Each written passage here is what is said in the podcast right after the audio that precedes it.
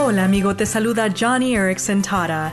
El otro día estaba trabajando en mi escritorio cuando me di cuenta de que no había tomado un descanso en toda la mañana. Había pasado tres horas seguidas frente a mi computadora.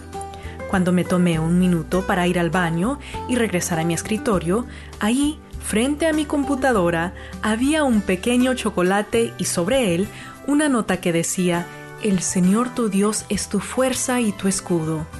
Sabes, ese pequeño y pensativo gesto de una compañera de trabajo marcó una gran diferencia en mi día, tanto que hasta se me rodaron las lágrimas.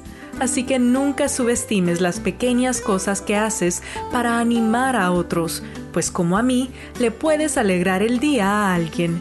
Como dice el capítulo 3 de Hebreos, anímense los unos a los otros todos los días.